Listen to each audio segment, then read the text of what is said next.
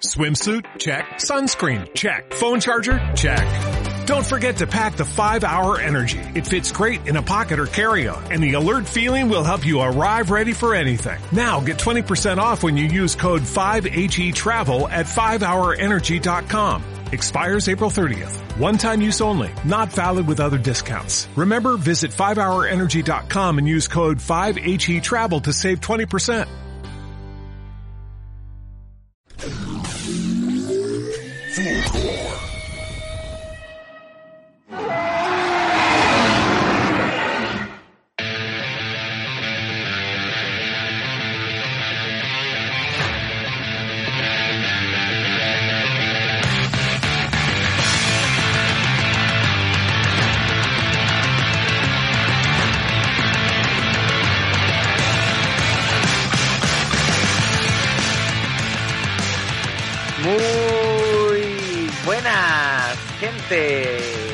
Tal? ¿Cómo estamos en un nuevo episodio? Episodio número ya 19, Kate, ¿lo puedes creer? No, ya ha pasado muy rápido. Uno no puede creer cómo ha pasado el tiempo. Pensar que uno empezamos a finales de febrero. Ya estamos en mitad de año. ¡Ah! Sí, ya estamos en mitad de año ya eh, y es increíble cómo pasa el tiempo. Estamos a nada del, del final de temporada. No, aparte de este capítulo, nos queda un capítulo más, un episodio más y ya cerramos la temporada. Eh, oye, eh, pero increíble cómo se pasa el tiempo de rápido y lo bien que lo hemos pasado grabando este episodio y esperamos también que nuestro público lo haya pasado muy bien aprendiendo de paleontología, paleoarte y divulgación, patrimonio. Acuérdate que también tuvimos una conversación sobre el tráfico, sobre la ley 17.288 acá en Chile, la ley de patrimonio eh, y de todo. ¿Cómo le pasado a tu Kate en este tiempo? Recuperándome recién del pequeño resfrío que tuve. Coronavirus, coronavirus. ah, qué coronavirus. Fue el Junior que me destapó en la noche, el gato. Típico gato. Oye, eh, antes de, de, comenzar, hablemos un poquito de, chiquititamente, muy brevemente, de lo que ha estado pasando en el último tiempo. O sea, yo sé que la, el público, nosotros escucha esto una semana después, pero para que se contextualicen en el tiempo-espacio que estamos grabando, acaban de tirar a toda la región metropolitana a cuarentena nuevamente. Nosotros ya estábamos hace una semana en cuarentena en Maipú, así que no nos afecta, nos resbala. ¿Yo cuándo salió? Claro, tú cuándo salió de la cuarentena. Pero también hablemos de otra cosita, pues también con el, el, el... Recordé como en la semana te mandé esa foto del, del nuevo paper de, lo, de los amonites. Ah, también salió un nuevo paper de los amonites mostrando que al menos una especie de ellos, y eso hay que tenerlo con mucha mesura, porque después van a aparecer millones de reconstrucciones así, pero no hay ninguna cosa que diga que todos sean así, sino que al menos esa especie tenía aparentemente ganchitos o garfios en la parte de los tentáculos. Muy parecido a los belemnites. Los belemnites tenían en sus tentáculos ganchos, ¿vale? Entonces, de amonites no se había encontrado una estructura hasta ahora. Eso no quiere decir que todos los amonites hayan tenido ganchos, pero al menos sabemos que ese amonite específicamente y tal vez su grupo cercano emparentado tenían ganchos en los tentáculos. Así que es sí, un, un aporte más para aprender cómo eran estos animales que, cierto que falta mucho tejido blando porque ni siquiera sabemos exactamente cómo, cómo era la disposición de los tentáculos. Se la ha reconstruido de forma nautiloide, de forma eh, de calamar, de pulpo, y no, no, hay una seguridad aún sobre eso. Sí, también de eso, como, ¿cómo se llama ese calamar vampiro? No recuerdo ese como que es medio raro. Sí. Sí, también. Sí. La reconstrucción está relacionada con eso por el tema del tejido blando que le pusieron alrededor de los, de los, de los tentáculos. Lo único que sé. más que... lejos también el tema. Dale. Sigue, Patricio. Ya, lo, también está el, el, tema del Apticus, que tampoco hay seguridad de en qué parte de la apertura iba, si iba abajo, si iba en la, arriba, como en la frente del animal, eh, o si iba a la parte interior y cerraba desde adentro. Eh, han habido un montón de teorías, un montón de papers, algunos lo ponen en, la parte interior del, de la monita, entonces todo un tema. Pero ya de eso vamos a poder hablar en profundidad cuando en la segunda temporada, que ya tenemos eso pendiente, grabemos con una invitada especial que es Paula Soto, que ya estuvo con nosotros en el primer capítulo de la primera temporada, episodio número uno, eh, de la niña y la mujer en la ciencia. Eh, cuando nos venga a hablar de amonites, que es su tema especial, ella es especialista en amonites.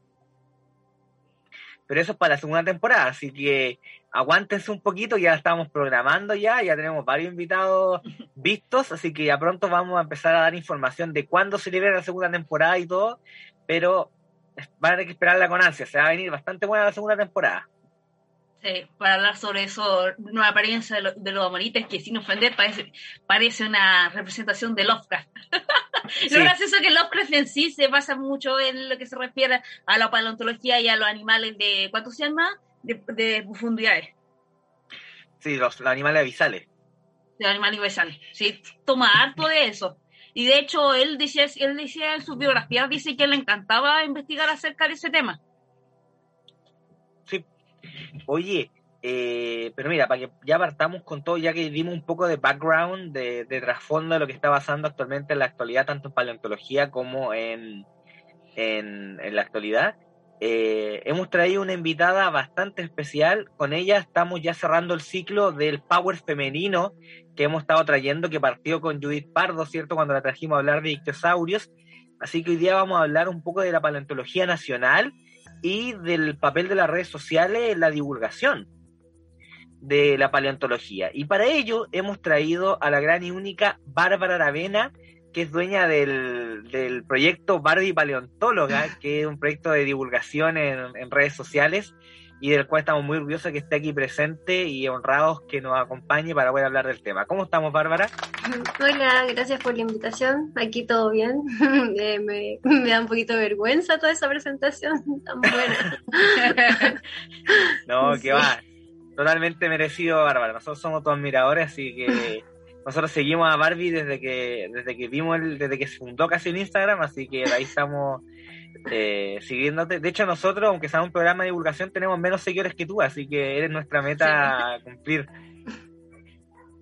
Sí, Pero es igual, es entretenido lo que hacen, esto de convocar gente y se nota que están informados también del tema. Por ejemplo, lo que comentaron de Amonita recién no tenía idea yo. Ah, no, sí, no fue, fue hace un, unos cuatro días atrás, más o menos, yo estaba tomando once y la Kate me mandó la foto del paper.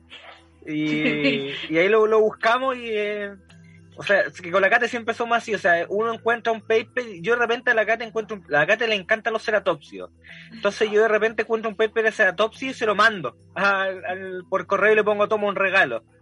Sí. Si hay que comentar los papers, y también pasa en el grupo de la, como que sale un paper y ahí lo publican en el grupo de Facebook ahí todo mirando. Todo, todo rata, rapiña, así tirándose. Claro, vale, era ahí el último avance.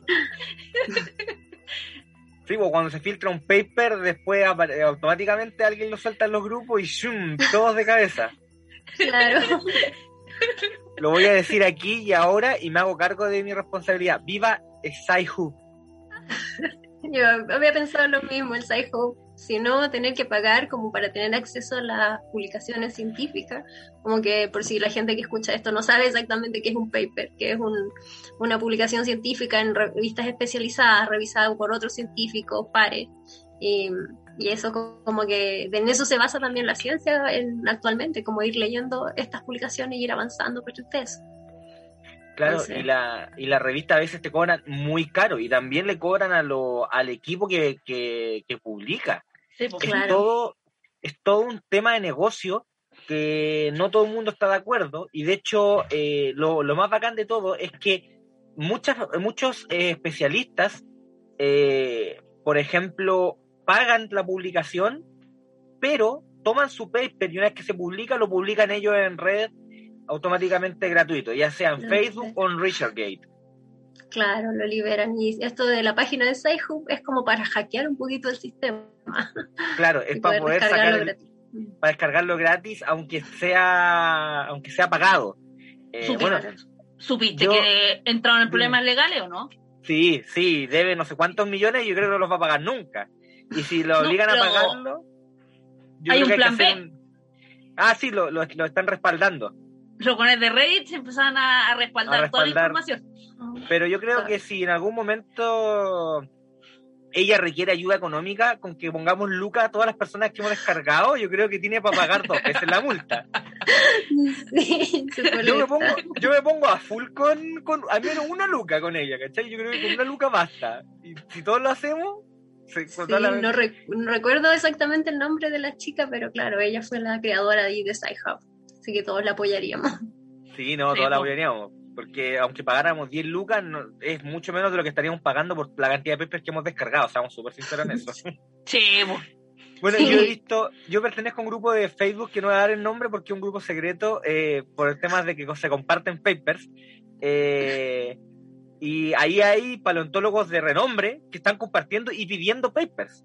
Y que, o sea, yo me ha tocado ver publicaciones de algunos paleontólogos estadounidenses muy reconocidos que han aparecido en documentales pidiendo papers y entregando.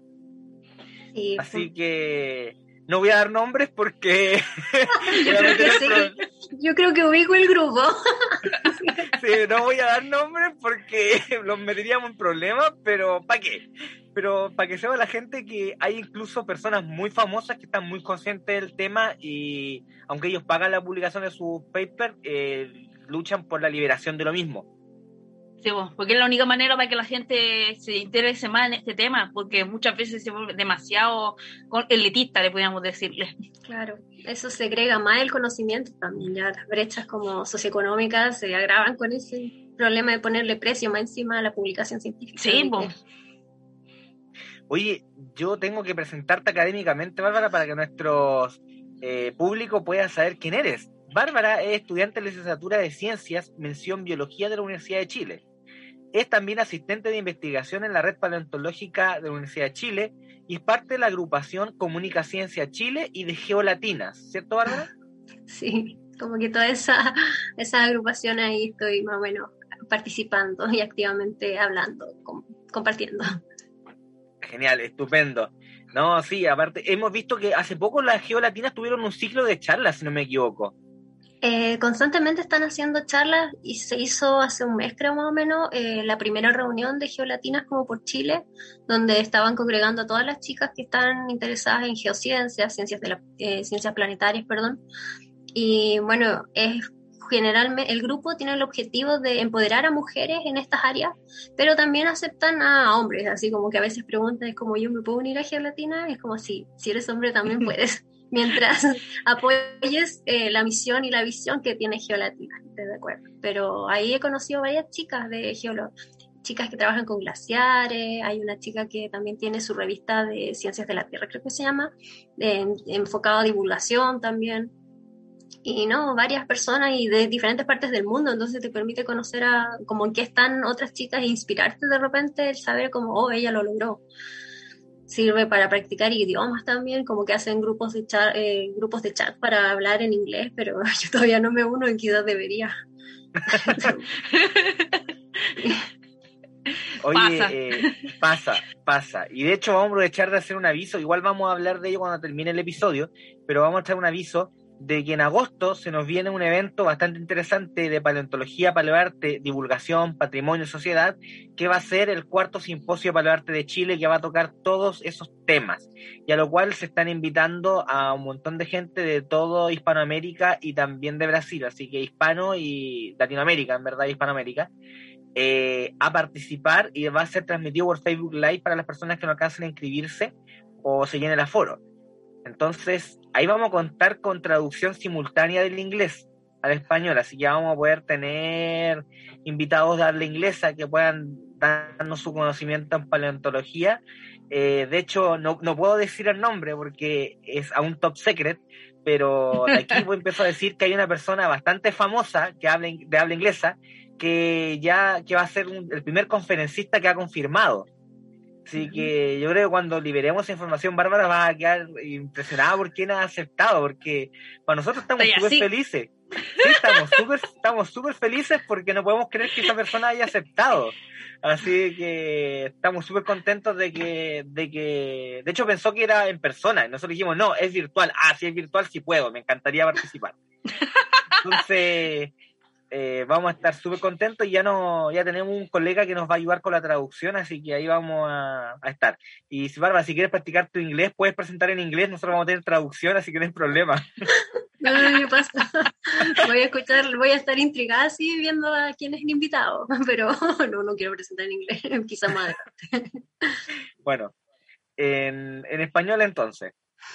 Eh, que inglés de repente uno se traba. Yo tengo, por ejemplo, las trabas que yo leer puedo, pero hablar no, y menos con, con la persona que tengo en la casa. bueno, y también vamos a tener traducción del portugués al español, por eso hemos abierto la, posibilidad de traer a personas de Brasil a la, bueno, traer como si vinieran al país, pero para que participen en este evento. Así que nosotros a través de las redes sociales de Fossil Lab vamos a estar dejando toda la información del evento que se viene en agosto. Deberíamos estar liberándolo eh, esta semana probablemente, o la próxima más tardar, o sea, cuando ustedes estén escuchando este capítulo ya debería estar liberada la información del evento, tanto en el Instagram de Fossil Lab como en el Instagram de la Sociedad Chilena de Paleoarte y Divulgación, SOSPAD. Y también en el mío colándolo. claro, claro, y toda persona que quiera compartirlo, pero ahí va a estar toda la información y va a estar el link de inscripción. Recuerden que, bueno, va a inscribirse hasta el 13 de agosto se puede inscribir. Así que hay tiempo para inscribirse. Bueno, Catherine, ¿te parece si partimos con las preguntas? Sí, empezamos con las preguntas. Tú abres. Ay, como siempre. El honor de, todo, de todo el tiempo. ya. Bárbara, ¿no podía decir qué fue lo que te llevó a ingresar al mundo de la paleontología? Bueno, yo de chica siempre me gustaron los dinosaurios. Era niña fanática de dinosaurios. Este recuerdo que tengo en el colegio, así primero, segundo básico eh, esa disertación. ¿Qué quieres ser cuando grande? Bueno, yo en colegio de monja, disfrazada de paleontóloga, ahí enfrente mis compañeras y la otra es bailarina, veterinaria, qué sé yo, pero yo quería ser paleontóloga y presenté como con huesos de pollo y masa, una masilla así, hice un fósil y así como que comenté que quería ser paleontóloga. Entonces de chica siempre me llamó la atención, tenía juguetes de dinosaurios, mi papá me llevaba libros eh, estos álbumes de figuritas y cosas. Entonces, como que no me acuerdo en qué momento exactamente empezó a interesarme. Fue algo como constante de chica. Y ya en el colegio como que uno se, no sé, te desmotivas de repente o te confundes quizás en qué carrera estudiar. Acá está como el mito arraigado, así como no, es que no existe la carrera de, de paleontología en pregrado, entonces no puedes ser paleontólogo. Y es como un poquito absurdo si uno lo piensa porque es como decir, no, yo no puedo ser pediatra porque no existe la carrera de pediatría. es exactamente lo mismo. Entonces, yo salí del colegio con la idea de estudiar geología, porque quería entrar a una universidad tradicional, ser geóloga y de ahí especializarme en paleontología. Y bueno, no quedé, no quedé en geología en la Chile, entré a ingeniería en minas a la USACH, algo nada que ver. Y mm, Ahí tuve ramos de geología general, petrografía, mineralogía y empecé eh, a hacer un voluntariado en el Museo Nacional de Historia Natural en educación, porque estaba en una carrera que no me gustaba, pero quería acercarme un poquito, por último, algo a ver fósiles y no verlos como que, iban a moler fósiles en las mineras, no sé. Pero, pero me acerqué como a al área de educación del Museo de Historia Natural y mm, en educación ahí ya como que empecé a conocer el funcionamiento del museo, ubicar a los curadores y de a poquito como que hablando con David Rubilar, el jefe del área de paleontología, eh, vi la opción de empezar a ser voluntaria. Y una vez ya voluntaria ahí eh, empecé a limpiar literalmente con cepillos de dientes, cepillar fragmentitos chiquititos, limpiar eh, vértebras de cocodrilo, fósiles de valle inglesa, clasificar así las tareas más, más chiquititas, pero yo estaba feliz porque sabía que estaba viendo fósiles y, y de ahí me cambié de carrera a biología. Y ahí ya como que en el 2016 ingresé a biología, empecé a formar parte del laboratorio de la Chile, cuando se empezó a armar el laboratorio de preparación ahí de paleontología. Estuvimos ahí armando con Sergio Soto, con Jonathan Calusa, es comprando los martillos, de repente armando los compresores de aire y todo, las instalaciones de aire y todo eso. Y estuve ahí como extra. Y mm, de ahí como que ya el ser voluntaria de palio en el museo como que me fue abriendo puertas y ir trabajando constantemente. Y siempre como en paralelo, porque yo sigo estudiando. Ese me ha hecho difícil porque yo creo que siempre he sido muy dispersa. Entonces siempre estoy tratando de hacer muchas cosas y como que me dejo un poquito de lado el pregrado. Entonces ahora como estoy más enfocada en tratar de sacar la carrera, pero bueno, más enfocada porque abrí esta cuenta de divulgación y he estado haciendo otro tipo de cosas también, pero eh, es como eso, así en resumen. Que de a poquito me fui acercando y conociendo a las personas quizás adecuadas, trabajando, desde abajo, porque partí limpiando huesitos así como con cepillo de dientes, sacándole el barro de repente a unas vértebras de cocodrilo, me acuerdo que me tocó trabajar en el museo, pero así, de cositas bien, bien chicas, y de ahí ya podía empezar a preparar otras cosas con, experiencia, con más experiencia y aprendiendo, leyendo, y después tuve la posibilidad de participar en terrenos también. Fui a las expediciones de Magallanes, he ido como tres veces creo, el 2017, 18 y 19, no me acuerdo bien. He ido un par de veces a Magallanes en el verano a ayudar a la excavación de distintos tipos de fósiles.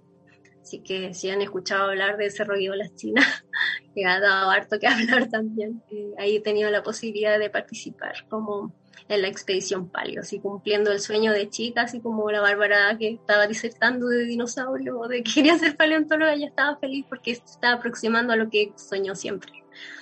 Así que así de a poquito me iba acercando. Oye, en, el paper de Orreterium te, te pusieron en los agradecimientos, si no me equivoco, ¿cierto?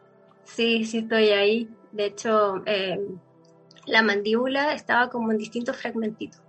Y se hizo este trabajo de colectar los fósiles chiquititos en terreno y en laboratorio se llevaba todo este concentrado para analizarlo bajo lupa.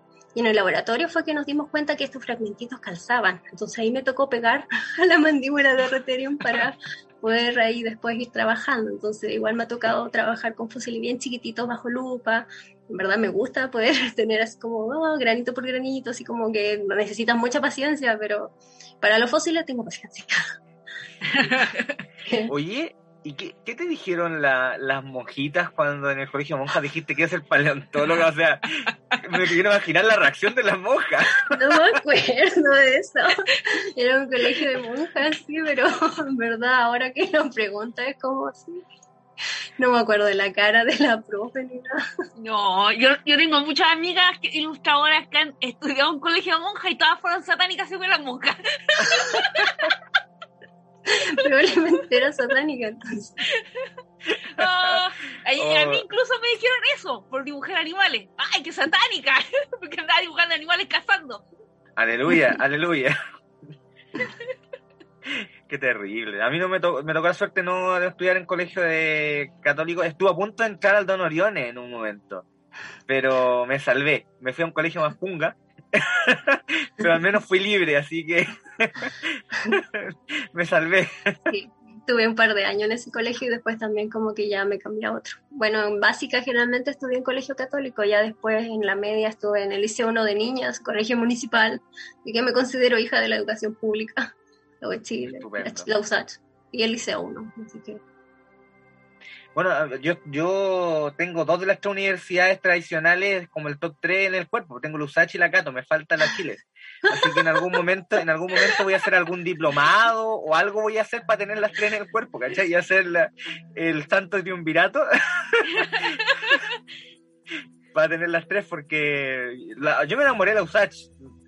Todas las personas que me conocen saben que soy abiertamente un hater de la católica. Y, estudié, muchos años estudié ahí y por eso sé de lo que hablo, de por qué, por qué, por qué me cae mal. Pero yo me enamoré de la, cuando hice el, el, el posgrado del diplomado en, en la USACH, me enamoré de la USACH. Así que... Sí, la USACH tiene como una, me gusta como toda la diversidad que existe en el mismo campo, como eh, todo lo cultural que tiene esa riqueza que hay entre las diferentes carreras, es como muy bonita. Yo ah. extrañaba los los culturales y artísticos en la Chile, en, la Facultad de Ciencia, porque los tenía mucho. No, y además también hay, un tema de que del humor que tiene la misma USACH consigo misma. Por ejemplo, apenas dejaron de hacer paros, un año que no tuvieron un paro, y dijeron, no somos los USACH, somos la UDES. ¿Verdad? Pues el cambio de imagen que querían hacer también. Entonces, no, e, ese tipo de humor no lo tenía en la Cato, la Cato no, no se mofa de sí misma. Porque el meme, fue, el meme fue hasta oficial, el de la USACH. Y a la católica la única vez que una vez como que me acerqué entre comillas a una cuestión que me puse a ver en internet unos cursos de ilustración científica y vi el precio y dije no. En los diplomados, en los diplomados, eh, el precio de los diplomados de la católica son exorbitantes comparados con los de los USACH, por ejemplo. y era el único en todo Chile de ilustración científica y lo miré y dije, no. no tengo presupuesto. bueno, a veces pasa. creo que vamos a dejar de pelar mejor aquí. Nos van a funar decir de la universidad. ¡Nos van a funar! Aquí en, en, en, Fossil Lab nosotros damos nuestras opiniones y si la gente no le gusta, bien también. Sí, sí bien. Somos, sí. Nosotros ah, damos bueno. la cara, damos la cara y, y nos hacemos responsables de nuestra Sí. de nuestras opiniones, muy opiniones bien. y afirmaciones. Bueno, no probablemente no me van a permitir estudiar de nuevo en la Cato, pero tampoco quiero, así que no estoy ni a un metro. A mí lo único que me jode es que de repente muchas veces esa cuestión de que, que el tipo le pesa más que nada, eso es lo que a mí de repente me carga. Y hay veces que uno de repente ve que tiene el, el que estudió en tal lado y tú le ves su trabajo y tú quedas así como, ¿y eso era? Sí, lamentablemente en Chile pesa el título. De hecho, yo es como mi principal motivación para terminar y tener la licenciatura en biología. Sí. Porque si no es muy difícil como abrirse camino, a pesar de que importa mucho como eh, lo que tú hagas, tu trabajo, pero a veces eh, se puede, pero es mucho más complicado no tener un título. ¿no? Y este. además también, eh, también importa la casa de estudio. O sea, a mí me cargó eso de que si tú ponías en tu currículum que saliste de la Cato y tu correo es arroba UC, el trabajo es casi seguro. me, me, cargó cuando me lo dijeron mucha gente que súper bacán y yo quedé muy mal porque dije, ¿por qué tengo que, que yo eh, tener una prioridad simplemente por la casa de estudio en la que estuve cuando debería tener prioridad por mi talento y por mi formación académica? Claro por quien soy como profesional y no por la, por la casa de estudio. Sí, igual es triste porque, bueno, hay gente buena en todas partes, no solamente en ciertas universidades como con prestigio, sí. pero hay, cuesta de repente sacar un poquito ese prejuicio. Hay que quitar ese prejuicio para que salga lo mejor del país. Ahora que se viene la nueva constitución, esperemos que cosas cambien, incluso a nivel cultural, porque es necesario. Sí, porque uno ya está chato de que porque viene tal lado se merecen las cosas y los otros no. Claro. Sí, Oye, Barbie, una, te puedo decir Barbie, ¿cierto? Sí, dale. Barbie. Con el Barbie paleontóloga, ya todos me dicen Barbie, así que no importa, dale nomás. Puede ser lo que quieras ser. A el alcance de nombre también, pues. Y, bueno, pero el diminutivo más que nada, aunque sí lo escriben como Barbie, como la muñeca, pero bueno, ya Barbie, Barbie. Bueno, Barbie Paleontóloga, justamente hablando de ese proyecto de divulgación que tienes, ¿qué fue lo que te motivó a hacer divulgación paleontológica? Mm, la verdad, no me acuerdo exactamente por qué quise, empecé con el Instagram, pero quizás era como las ganas de que cuando veía una charla o lo que fuera en paleontología, mucha gente preguntaba como, eh, ¿qué libros puedo leer? Eh, ¿Dónde puedo saber más? ¿Dónde me informo? O lo mismo que me pasó a mí, como confundirme con la carrera, de gente que te desinforma de repente en vez de informarte correctamente. O quizás guiar a la gente así como, mira, esta forma puedes buscar información, esta fuente puede, te puede servir bien. Esto, este libro quizás te ayude como a pensar un poquito más, pero no, no te fíes mucho de, del, de los contenidos que ahí veas, pero eso yo creo que más que nada, como ayudar a combatir la desinformación y poder orientar mejor a las personas. Estupendo. De hecho, es una de las metas que tenemos todas las personas que nos dedicamos a divulgación justamente, es intentar eh, informar y, y, y, tratar de quitar este seco, porque hay que, hay que decirlo, muchas veces los medios de comunicación tradicionales eh, se mandan serios problemas de, en su divulgación, o sea, se mandan serios, sí. serios, por ejemplo, el Mega cuando, cuando se mandó la embarrada con Magallanón, por ejemplo. Ay, no me acuerdo, sí, parece que... Que el profe Rodi lo, lo publicó y él también se equivocó. Y sí, sí, ahí lo, lo, conversamos y después me, después me invitaron a, no, me invitaron al, al programa donde está el profe Robbie y Macarena Rojas y va a conversar como sobre ese error, sí, sí me acordé ahora. Pero claro. Bueno, ahí eh, le mandamos eh, un abrazo al profe Robbie, que no, no sé si nos escucha o nos está escuchando o algún momento nos va a ver. Igual le vamos a avisar que en este capítulo le mandamos saludos. Ah, sí, muy fan del profe Robbie. Yo recuerdo una vez cuando estaban en los del, los del TDN hablando de los, los, se llama, los descubrimientos que estaban en el, norte, en el sur, más hecho, y que estaban hablando de los posibles hadrosaurios que habían acá en Chile, así como bien genérico. Y recuerdo que el, el, el, el, el conductor dijo, hadrosaurio, ay, qué difícil la palabra decirle, y yo estaba así. Qué difícil hadrosaurio. A veces Micro, pasa. Mi, micro paquicefalosaurio, ¿qué pasó? Ay, no, ¿cómo poder leer eso en vivo? Pachirrhinosaurus. No. Sí, no, No, sí. terrible. Hay nombres, de que igual hay nombres difíciles, hay que admitirlo. Pero lo Sí. más chistoso es escuchar a niños chicos de repente, como he hecho clases también a pequeños, y es como, no le entiendo a veces nada de lo que está conversando, excepto el nombre científico del dinosaurio. Pasa. Es como- ¿Y ver Stigimoloch? Ah, el Stigimoloch, sí. Sí. Sí, sí pasa. Me pasó cuando una vez un, un mini curso de dibujo para niños y me pasó lo mismo. Sí, uno como que entiende justo el nombre científico y eso le sale clarito, entonces como que hay que explotar esa habilidad como para que aprendan a decir otras palabras difíciles, ¿no? Y después cuando grande no le sale, le sale todo lo ponga nomás. Oye, no, pero ah, por ejemplo, yo soy fan. Yo, eh, si hubiese estudiado para ser paleontólogo, tenía un problema bastante grande, por eso me quedé como divulgador, que es que mucha gente me dijo en el camino, tienes que especializarte en un grupo. Yo no quería especializarme en un grupo, porque yo lo que más amaba de la paleontología era el griego y el latín. Entonces me quería especializar en nomenclatura. una, una rareza. Bueno, quizás, claro, en paleontología es como bien complicado, quizás podrías haber estudiado lenguas y especializarte en los dialectos como en palio, pero no sé si al Claro, revés. pero me, me fascina, de hecho, me encanta, siempre he dicho que una de las cosas que agradezco a la paleo es tener un vocabulario limitado, eso sí, de latín y griego antiguo, pero es gracias a eso, gracias a la Mm. paleo. Sí, pues Entonces- sí. Igual el gusto por la paleontología en niños o en adultos también te sirve como hacer nexo con otras ciencias o con otras disciplinas también que están intermedias. Sí, pues. como Sí, de hecho, importante uno- eso. Uno piensa la cantidad de ciencias que se interconectan con la paleontología es mucho. Y también arte. Sí, tam- y cuando metemos en paleoarte se, se abre tremenda ventana y uf, Claro. Bueno, el arte en general sirve como para expresar un montón de cosas, en, en ciencias sobre todo, y bueno, la ciencia siempre, si vas a estudiar química, física, nunca es como que estuvieras eh, solamente en ese camino, todo se conecta, todo está unido, entonces Sí, pues. de repente en el colegio te enseñan así como física, estática, biología estática, química, pero en verdad todo está interrelacionado, entonces hablar de paleontología es considerar eh, un montón de ciencias básicas para explicar los fenómenos de la vida y además cómo era la vida en el pasado, entonces como bastante interdisciplinario total. Sí, pues. Oye, Bárbara, ¿consideras que las redes sociales pueden cumplir un rol importante en la divulgación? Eh, sí, creo que puede ayudar, pero en verdad eh, siguen siendo redes sociales, entonces creo que lo más importante es reforzar quizás en, te puede acercar un poquito, pero reforzar, es necesario reforzar como la educación, el- los financiamientos en ciencia, el acceso a la ciencia, la- al conocimiento, más que solo en redes sociales. Te puede ayudar como a acercar un poquito a las personas, pero mm, no sé si educarse en base a redes sociales sea como lo más apropiado tampoco. Entonces... Hoy me, me recordó esa diputada cuando dijo, ¿para qué educación si está internet? ¡Oh! La educación gratis de calidad existe, está en internet. Eso fue lo que No. dijo, textual. mm, Yo me acuerdo. ¡Qué vergüenza!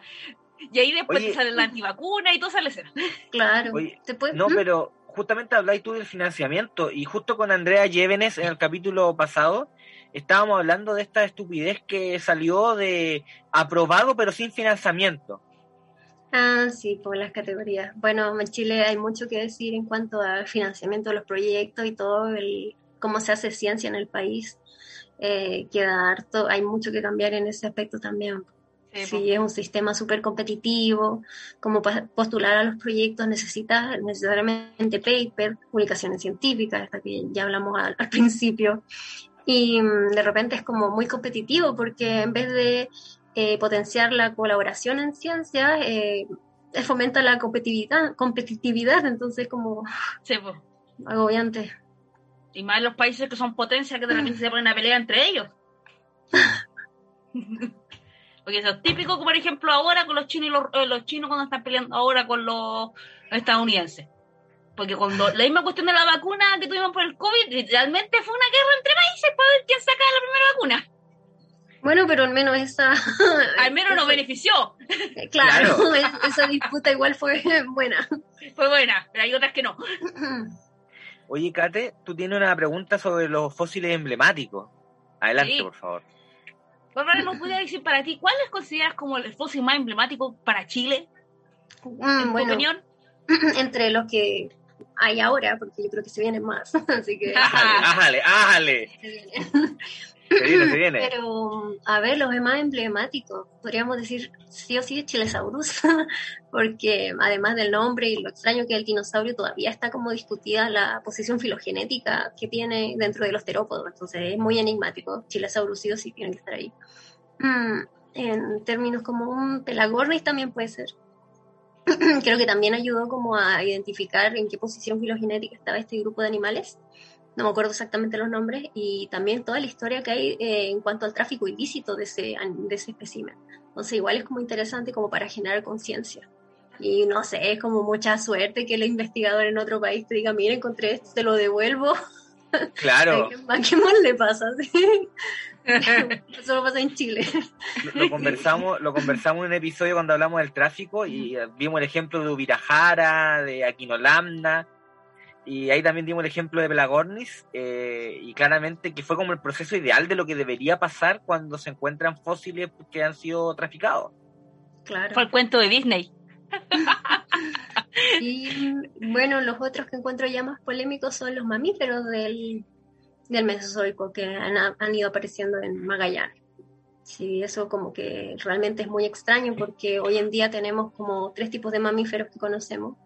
Los placentarios, eh, eh, ay, ¿cómo se llama? El grupo del ornitorrinco y el equidna, estos que tienen Los metaterios. Metaterios, claro. Metaterios. Y se me olvidó el otro, pero tenemos... Monotremata. Los, mono, los monotremas, claro. Monotremas, mamíferos y los, ay, los que tienen marsupios, hoy ando un poquito poco ocurrido. no te preocupes, no te preocupes. Acá, Te, acá, te, ayudamos. Marsupiales, pero, placentario, monotrema. Gracias por el resumen, pero esos tres tipos que tenemos hoy día, y antes había más linajes de estos mamíferos y se fueron extinguiendo. Entonces tenemos formas de mamíferos que eh, al que pertenecen eh, Orreterium y Magallanodon y hoy no tenemos vivos eso, la forma de mamíferos que eran ellos. Entonces como muy extraño como para comprender también cómo fue la evolución del grupo. Y, creo que por ahora eso encuentro a mi juicio son como emblemáticos. Quizá el milodón también, como es como es acuático que, perdón, es como fuerte que eh, un fósil le dé tanta identidad como a un lugar como es Puerto Natales, donde tú vas a la ciudad y tienes milodones en las señaléticas de las calles, entonces realmente tienes como, tienen ese como cariño con ese fósil y bueno, los, los excrementos creo que se encontraron también los restos de piel bien preservados, están en museos como de otras partes del mundo, entonces son realmente en Inglaterra. En la Universidad de La Plata tienen también fósiles de Milón. A mí me tocó la suerte de estar en el Museo de La Plata varias veces y pude visitar las colecciones y me mostraron un cráneo de Milón. Quedé loco. Este material, este material es chileno. Y yo, a ver, y, lo vi, lo, lo pude tomar y fue como, wow. Como tú sabes, no pude fotografiarlo porque hay ciertas limitancias cuando uno va a las colecciones, no se pueden fotografiar muchas cosas pero créanme, fue, si algún día liberan ese fósil al público en alguna en paper o exposición en el Museo de la Plata, van a quedar locos, porque el cráneo era hermoso. Claro, y a mi juicio creo que esos son como los que más icónicos puede ser, pero en general como que todos los fósiles te entregan información y te permiten ir reconstruyendo cómo fue eh, la evolución de las distintas formas, entonces como que cada pieza te va contando, eh, cómo te, te permite armar cómo fue la historia en total, entonces pero ciertas piezas son como clave, entonces creo que con e-, eso sería como mi selección de lo más relevante. Oye, Bárbara, y justamente hablando de especies emblemáticas, ¿cuáles especies chilenas son relevantes para las teorías evolutivas? Mm, bueno, creo que las que, algunas que comenté también, justamente como el Chilesaurus, el, los mamíferos del Mesozoico también. Hay poquitos en el mundo, tampoco no están tan bien preservados. Como son chiquititos también cuesta eh, mantener ese nivel de preservación de repente, pero creo que eso como por ahora influyen, pero no sé, como que, como te decía, todas las especies tienen, eh, van aportando y te permiten ir identificando cómo fue la evolución de esa línea, entonces... Oye, pero una cosa increíble me he dado cuenta es que los fósiles de mamíferos se tienden a conservar mucho los dientes y las mandíbulas y no tanto así el cráneo. Mm, bueno, cráneos Especialmente chicos, especialmente cuando son mamíferos chiquititos, son diente y mandíbula, es lo que más aparece. Sí, el postcráneo que llaman igual puede ser. Ahí la verdad desconozco cuanto a eh, cómo se producen estos procesos de conservación de eh, ciertos fósiles, como toda el área de la geología que se llama tafonomía. No sé si han escuchado hablar de eso, que es como el estudio de todo lo que pasa desde que se muere el animal o desde que, claro, desde que muere el animal hasta que se transforma en, roca. Entonces, hay muchos procesos tafonómicos que pueden deformar y todo, y, influye, yo creo, en la conservación del material fósil, las condiciones en que, eh, en que murió el animalito y todo lo que pasó entre medio. Entonces, en mamíferos se suelen, eh, no sé si se conserven o no tanto el postcráneo, en verdad ahí desconozco, pero son importantes los dientes. De hecho, muchos especialistas en mamíferos solamente con un diente pueden saber como la especie. Pueden llegar a ese, a ese, a ese nivel de detalle. Como Alejandro Kramers en, en Argentina. Él es, él es sequísimo con dientes. Es es buenísimo. Y también una excelente persona. O sea, cuando, lo cuando uno conoce a Alejandro Kramars, uno queda preocupado porque Alejandro Kramars tiene cara de poco amigo. Y su actitud es de poco amigos. Pero cuando uno lo conoce y le da la oportunidad, es muy buena persona. Es excelente. A mí me sorprende lo, lo, la gran dicotomía que hay entre su apariencia y su realidad. Porque en verdad no te dan ganas, así como que tú lo quedas mirando, es como, me va a pegar. Voy a decir algo mal y me va a pegar. me va a retar. Me va a retar. Pero, pero no, es, y bueno, como tú dices, es una persona que con un diente te puede sacar especie. Es increíble. Sí, pasa mucho con mamíferos. En otros grupos no es tanto así, pero en mamíferos te puedes llegar a identificar la especie y diferenciarla de otra solamente a partir de un dientecito. Entonces, es importante. Catherine, tú tienes una pregunta sobre el trabajo paleontológico. ¿Para cómo ves el trabajo paleontológico de Chile comparado con el resto de Latinoamérica? bueno, en comparación con Argentina, ahí ya estamos. Eh, Argentina tiene mucha ventaja. Yo creo que el legado, como toda la historia que llevan haciendo en paleontología en Argentina, como que es envidiable. Yo soy muy fanática de todo el desarrollo en Argentina. Y en otros países igual hay como, otros países de Latinoamérica igual como que está recién desarrollándose la disciplina, por lo que he observado, al menos en paleontología de vertebrados, que es como lo que manejo un poquito mejor, aunque siento que igual me falta mucho por saber. Pero eh, falta gente de repente para trabajar. Muchas veces preguntan como por qué eh, no hay tantos fósiles porque no, físicamente no existen ahí o es porque es más porque la gente no ha ido a buscarlo. Faltan de repente paleontólogos, paleontólogas que vayan a excavar y trabajen con esos fósiles.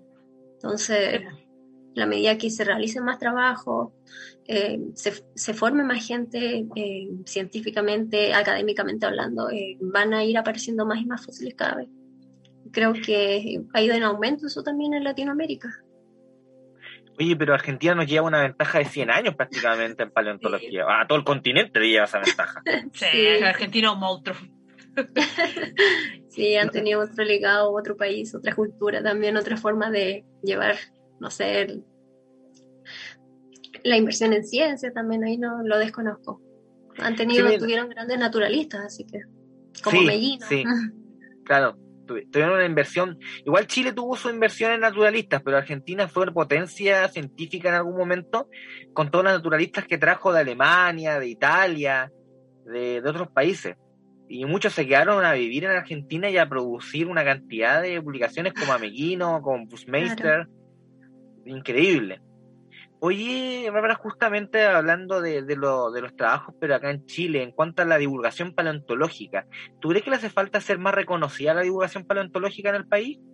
Mm, bueno, es que es como no solo la divulgación paleontológica en paleo, sino que en ciencia, y más que la divulgación de la ciencia en general, es la ciencia la que necesita más reconocimiento, ¿eh? desde en todas sus áreas como en la base, no sé, mejorando eso y, no sé, poniendo más financiamiento, más gente que puede investigar tranquila, sin estar peleando por tener plata para pagar el proyecto y que eso sea el motor como para poder postular, investigar. Sí, pues. mejorando eso, yo creo que va a ir mejorando todo. Y en paleo igual hay pocos paleontólogos por ahora, o sea, cada vez están formando más, ahora como que hay un poquito más de, con el magíster de Valdivia también, de otras universidades que han ido formando gente en el tema, como que se va creciendo un grupito. Pero en la divulgación, es que no puedo cuestionar como si, creo que no se hace mucha divulgación en palio, pero es porque todavía hay poca gente, entonces no puedes exigir como que al tiro haya divulgación si recién se están formando los científicos. Y si se forman todos los científicos, tampoco, yo no soy de la idea que todos los científicos tengan que hacer divulgación. Es como que no le puedes pedir a alguien que haga algo que no le gusta. Si le gusta publicar, investigar, está en su laboratorio o en terreno y, y está ni ahí con comunicarlo a otras personas, igual necesitas como bajar, no, no bajar el nivel, pero eh, hacer comprensible el lenguaje técnico, científico, para las personas que no manejan ese lenguaje. Y no cualquiera puede hacer eso, a veces es complicado, a mí a veces me complica también. Sí, de hecho, eh, es bien sabido que toda persona que se dedica a la divulgación, si es científico, entre más se dedica a la divulgación, menos paper produce. Bueno, eso igual como que es relativo. Yo creo que igual se puede ser científico y ser buen divulgador, como por ejemplo fue Carl Sagan, Sagan, Sagan, Sagan, Sagan. mi inglés, mi inglés, mi encima los nervios. No importa, Carlitos Sagan, listo. también era un buen investigador también y, y, también se dedicó a hacer buena divulgación, entonces no necesariamente como que vas a sacrificar, yo creo que tu eh, participación en la academia como por hacer divulgación. Si te gusta hacer divulgación y solamente quieres dedicarte a eso, está bien, pero tampoco creo que sea una buena opción como porque a alguien no le funcionó en la academia, que, ah, bueno, voy a ir mejor a la divulgación porque falle el otro, creo que esa motivación no está tan correcta es que la divulgación uno se le tiene que nacer, tiene que tener la, la ¿cuánto se llama? La capacidad, porque no todos tienen la capacidad de poder comunicarlo bien. Porque lo típico que uno pasa, por ejemplo, todos hemos tenido o hemos conocido de alguien que, conoce a un profesor que no sabe enseñar, que hace todo lo contrario. Yo tuve profesores en la, en la universidad que eran, que eran excelentes científicos, pero terribles pedagogos. Sí, pasa. Pero es justamente por eso, pues es difícil de repente comunicar y hacerle entender a otra persona.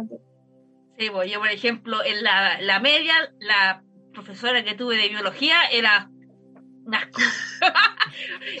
todo, la, todo el curso lo odiaba por la misma razón que no sabía enseñar y a todos le iba como el forro, no había otra palabra. y recuerdo que esa profesora estaba eh, contratada por el Ministerio de Educación, entonces no se podía echar así como, como si nada. Oh. Y compañeros agarraban para el chuleteo, ya, métete con ella. Oye, pero también hay un tema con, los divulgadores que también estaría bueno que los medios de comunicación tradicionales empezaran a reconocer a muchos divulgadores que son buenísimos y no empezar a, llamar a, hablar los programas, porque muchas veces eh, rondan las mismas personas o a veces no se puede nomás y te dicen las cosas mal hechas, eh, no consultan con nadie, eh, se mandan tremendos condoros divulgativos dando información falsa y al final promocionando la desinformación al final. Así que nosotros queremos que llamen a Barbie Paleontóloga a la tele. Queremos, que, el mega, queremos que el Mega llame hashtag. Ahora, todo el público que está con este episodio hashtag Barbie Paleontóloga a la tele. Ay, qué nervio. Bueno, lo han hecho. He visto que hay divulgadores científicos, por ejemplo, Tere Paneque, Teresa Paneque, ella es astrónoma eh, y sube TikTok también como de astronomía, sigue explicando galaxias y está estudiando su doctorado en Alemania, creo. Y la han contactado como de, de medios de prensa nacional, o sea, matinales o canales de las noticias como del país. Entonces he visto. De hecho, en el grupo de Comunicación de Chile he visto algunas personas que eh, han, han aparecido en las noticias. Así como tenemos un grupo de WhatsApp, de repente es como, mira, estoy en la tele. Pero, Pero nosotros eh, queremos a Barbie paleontóloga en la tele. Qué nervio. Como no voy a aguantar ese saludos a mi abuelita. no, pero... tú tienes los conocimientos para poder hablar y todo eso, no tenés ningún problema en eso. No, no te vaya a mandar un charper hablando de Naruto. Claro, no, no, no, te, no, te, voy a mandar errores de ese tipo, o por ejemplo con Pokémon Go tengo que matar al Pokémon, cosas así. eso no te lo voy a mandar, así que tenemos mucha fe, por eso hashtag Barbie a la tele. Qué tierno. Sí, necesitamos más ciencia en la tele. Y ya, ya la última vez, el último fail que subí a, mi, a, mi, Facebook fue cuando le pusieron al tiburón ballena mamífero. Y yo quedé así como. ¿What? Ay, sí, son cosas que pasan de repente, yo no lo veo y es como, ay, ¿por qué? O, la última, que subieron una foto de un tiburón muy grande y dijeron Megalodon, y era un tiburón peregrino visto de arriba. entonces, como, ¿what? Es que pasa, porque claro, los periodistas, hay una rama de periodismo científico también, donde hay periodistas que se especializan en ciencia y tecnología y poder desarrollar eso, pero se necesita práctica. De hecho, en otros países es al revés, como que tú estudias ciencia y después te especializas como en periodismo científico. Igual hay gente aquí que hace eso, pero son los menos. Son los menos porque se van por el, por el chinchín. Sí, este país yo creo que le falta más divulgación a lo que se refiere a la ciencia y también a la arte, porque esa es otra cosa que también tiene botada y que necesitamos. O sea, en general le, hace falta divulgación a la cultura. Sí, también. Exacto. Sí, como que valorar de repente otras cosas que no te den necesariamente plata. Como cultivar también, no sé, así con, aunque suene así como un poquito exagerado, pero cultivar como tu alma, ¿sí? El arte, la ciencia, la cultura, ¿sí? Sí, hay que verlo, por eso somos un país enfermo, al fin y al cabo. Somos, eh, porque hablando de psicología, somos uno de los países más enfermos que hay en a salud, mental. sí. Somos los países más enfermos. Si un país no entiende que la cultura es esencial, estamos mal. Sí, pues, sí, igual es, es complicado, pero ahí hay que partir por casos nomás cada uno ahí haciendo su granito de arena y tratando de explicar, de aprender. Sé el cambio que quieres ver. Claro. Gandhi fue. Gandhi, claro. Oye, Kate, y nos queda una última pregunta para Bárbara para ya ir cerrando el episodio de hoy. Sí. Y así que te, te, doy el honor a ti a que cierres, ya que abriste hoy día, cierra. ya. ¿Qué mensaje no podías dar al público, a nuestro público en general y especialmente para las mujeres y las niñas? un mensaje como de con respecto a la paleontología, a la ciencia. A todo, lo que todo que te venga a lo que tú estimes conveniente. El, ah, el, el, escenario es tuyo. bueno, me ha, tocado me ha tocado observar que hay muy poquita participación femenina en niñas en paleontología, en los cursos que he hecho de paleontología. Eh, hice como un par de talleres y yo me preocupaba el tema porque hice clases como para niños realmente chiquititos, desde 4 o 5 años hasta 8 o 9. Entonces era preocupante ver que menos del 30% eran niñas. Era súper bajo porcentaje y uno dice, pero ¿por qué? Porque claramente por las... Em, por nuestra cultura de repente. La forma como de explicar o de, los mismos juguetes para los niños, pero yo les diría que a todos, más que hombres, mujeres, eh, a todos, todas, todes, que eh, no sean prejuiciosos, que la ciencia como que no discrimina, que es para todos. Necesitamos diferentes eh, puntos de vista, sirve que sea bien diverso, tenemos que tratar que sea inclusivo también y que entre todos esos distintos puntos de vista se va a poder ir avanzando como en el conocimiento como una ciencia como realmente integrativa. A las niñas que mm, hay que fomentar también que, eh, que se interesen por otros temas y no encasillar de repente tampoco solo a niños o niñas por su género.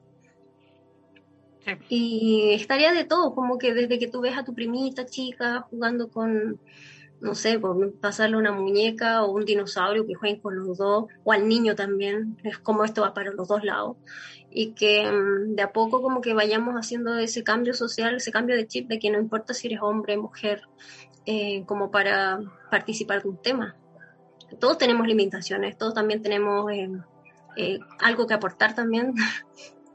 y somos todos diferentes, entonces creo que eso va a enriquecer al final la ciencia. Y, sí, pues. Y bueno, a mí me tocó estar en ambientes muy machistas. Cuando entré en ingeniería en minas éramos ocho niñas, ocho mujeres, perdón, en 80, en un curso de 80 personas. Wow. Entonces era como rígido el cambio desde un colegio de niñas que me tocó entrar ahí donde habían puros hombres y después me cambié a la facultad de ciencias y ahí estaba un poquito más equilibrado, mitad hombre, mitad mujeres y toda la gente como que eh, me tocaron todos estos paros feministas también en la Chile y yo como que venía tan mal desde ingeniería en minas que eh, no notaba como realmente que era un ambiente machista todavía. pero creo que más que eso es como cada uno eh, con esfuerzo, con, con ganas, ir eh, estudiando, tratando de aportar positivamente sin dejar, sin hacer sentir mal al otro, colaborando, apoyándose, todo, pero eso más que nada, como que no discriminar a ningún tipo de persona. Ni siquiera este odio como de repente extremo a los hombres, como que hay que tratar de cambiar la mentalidad entre todos. Y los hombres también cuestionarse de repente ciertas actitudes. Em, vi como hace poco un pequeño estudio, una nota que era como que eh, muchas científicas fomentan la participación de las niñas en la ciencia, pero son pocos científicos los que hacen lo mismo. Entonces, como cuestionarnos todo como sociedad, como que no discriminar a la gente. Eh, todos tienen gustos diferentes y si te gusta una cosa, da lo mismo, puedes desarrollarla. Y que todo es bastante está, cambiante pues, también. Te puede gustar un rato los dinosaurios y después ya no, y está súper bien. Pero quizá ese gusto de ah, no, ah, no. los dinosaurios, ah, ah no. con los dinosaurios le lleve otro interés, o otro al niño también. Y al final no todos tienen que quedarse con los dinosaurios en paleontología, aunque... Sí, recuerda, recuerda, todo, todo, niño dibuja, pero no todo niño crece para seguir dibujando. Porque todos también deberíamos dibujar más. Yo no me acuerdo la última vez que dibujé y ayuda harto. Pero es bueno, expresar algo. En, el evento de agosto te vamos a pedir dos horas de palearte para que se practique. Uy, no. Oye, yo participé una vez en la feria de paleoarte, en, en el primer encuentro. Estupendo. Sí, creo que hice como un gliptodonte, pero quedó medio feo. Así que ahí. Bueno, los antes tampoco eran bonitos como para no quedar normales, ¿no? Pero parecía tortuga, po. Entonces ya. ese, fue mi inicio y final en el paleoarte. Como es el día argentino, huevo de gliptodonte. claro, y era, era la coraza, claramente.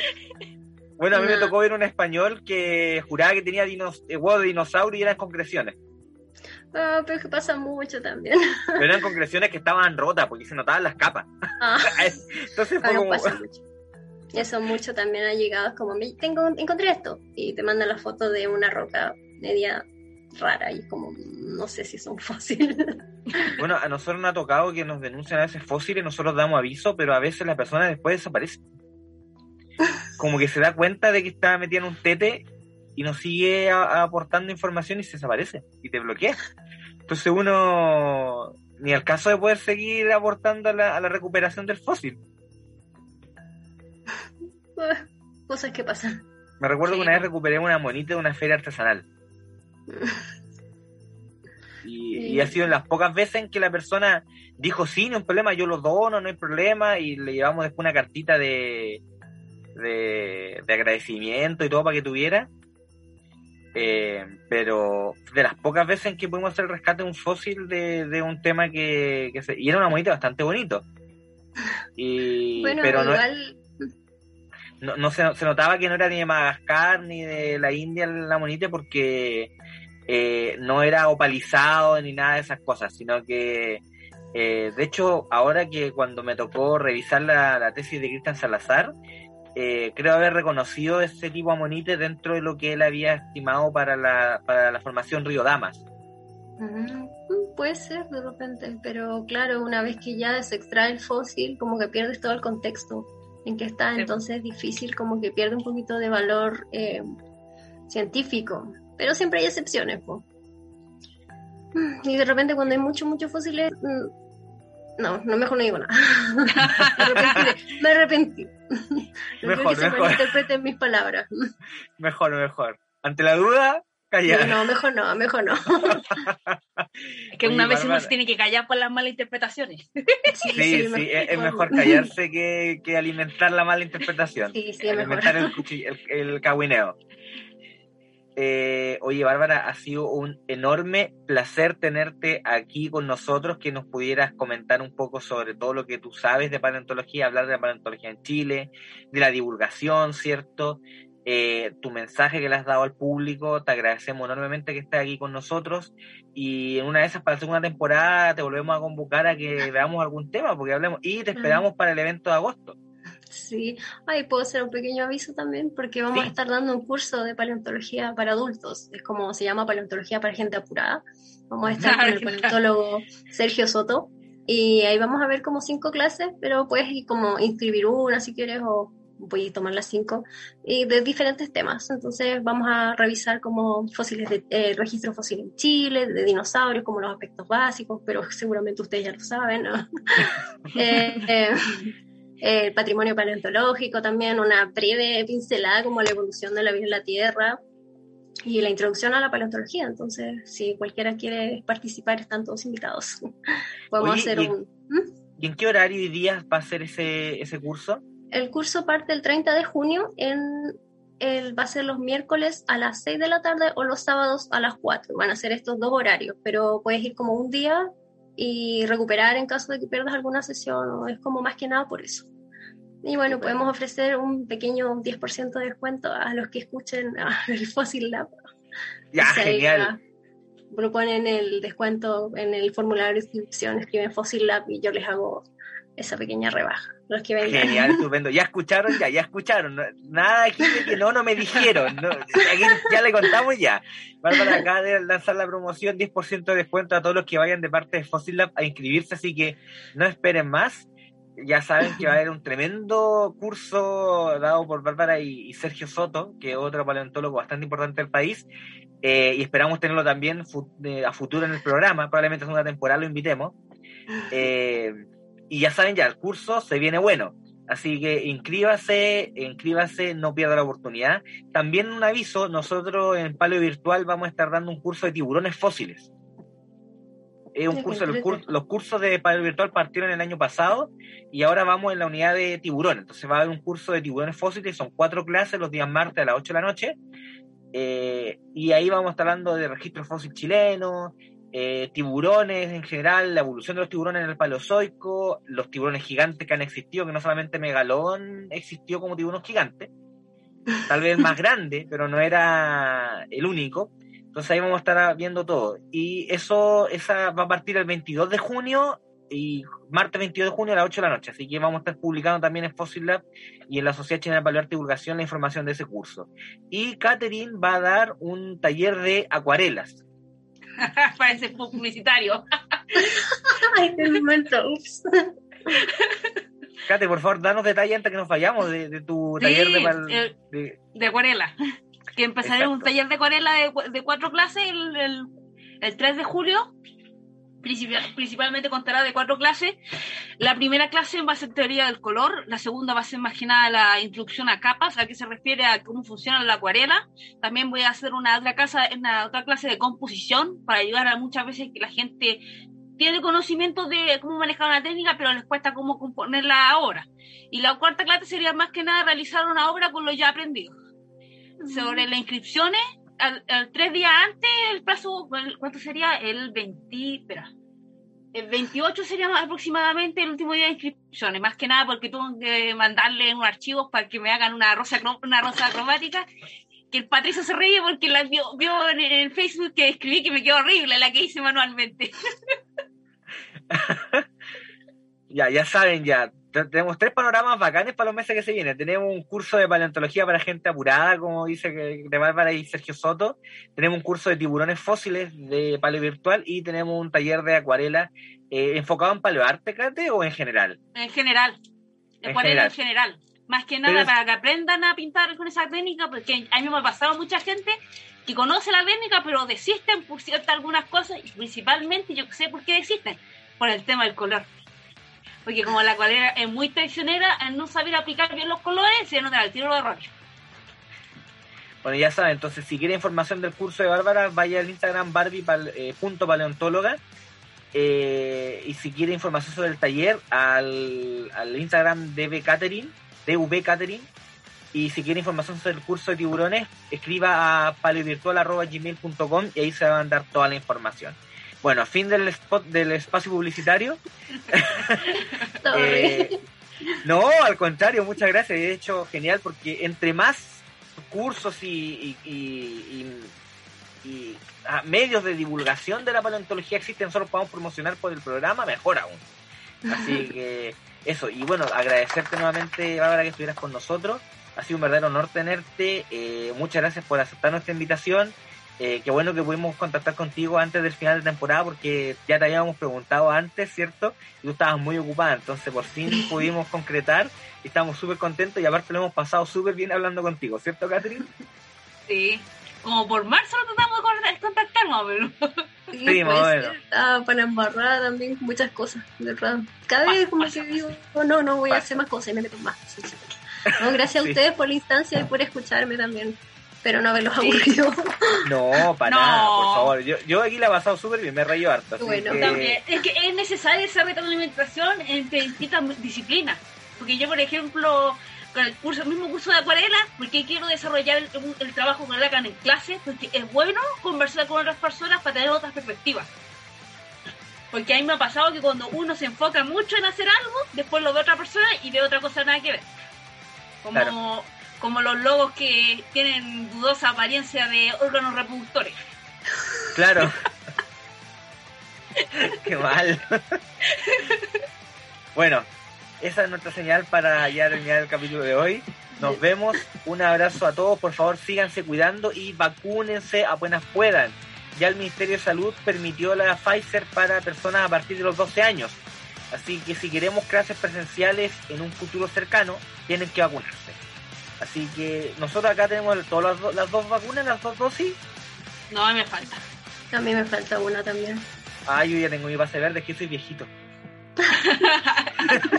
yo, yo, yo me vacuné como en abril y yo soy viejito. Entonces, yo parezco joven, pero soy más viejo que. De hecho, por poco conocí al Chilesaur, con eso digo todo.